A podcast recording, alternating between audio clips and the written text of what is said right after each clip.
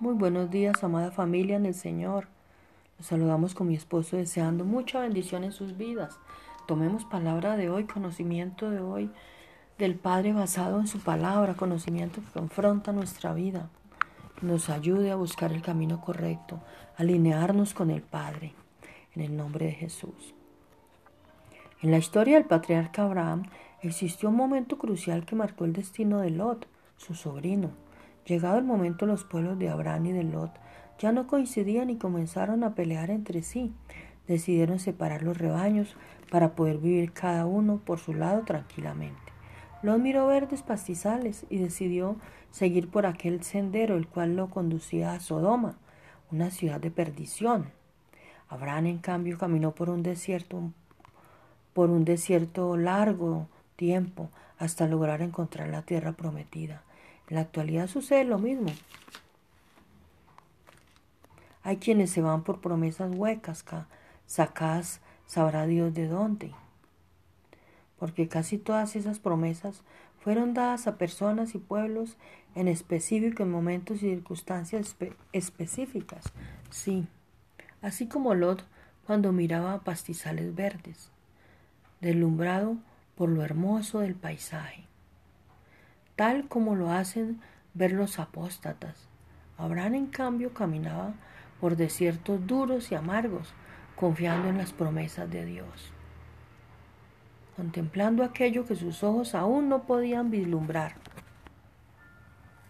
La historia es casi, la historia es casi por todos conocida.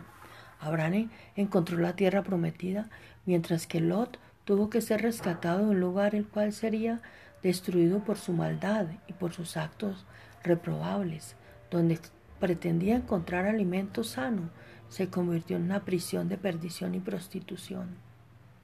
La apostasía está llegando a su punto más crítico y, tarde que temprano se podrán dar cuenta quienes siguieron los verdes pastos que fueron engañados.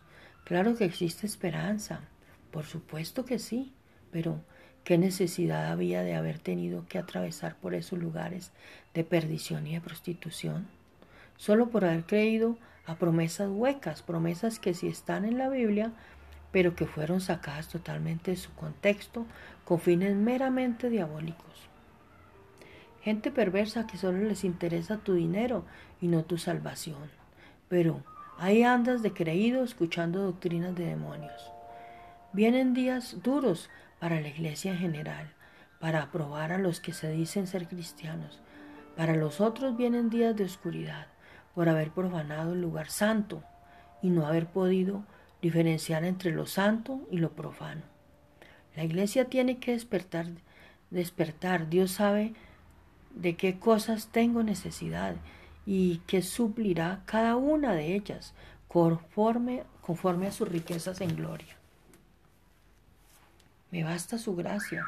Por eso estoy por más que bien pagada, que bien pagada. La avaricia solo te conducirá a un estado de cobardía ante lo que está por acontecer al mundo entero.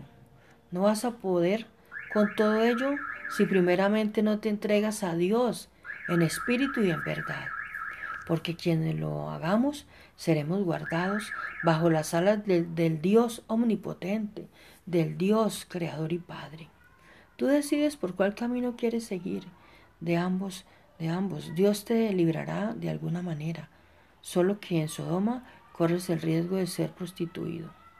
Ahí te lo dejo para que medites si de verdad vale la pena seguir a, a los apóstatas y sus sueños de pastizales verdes.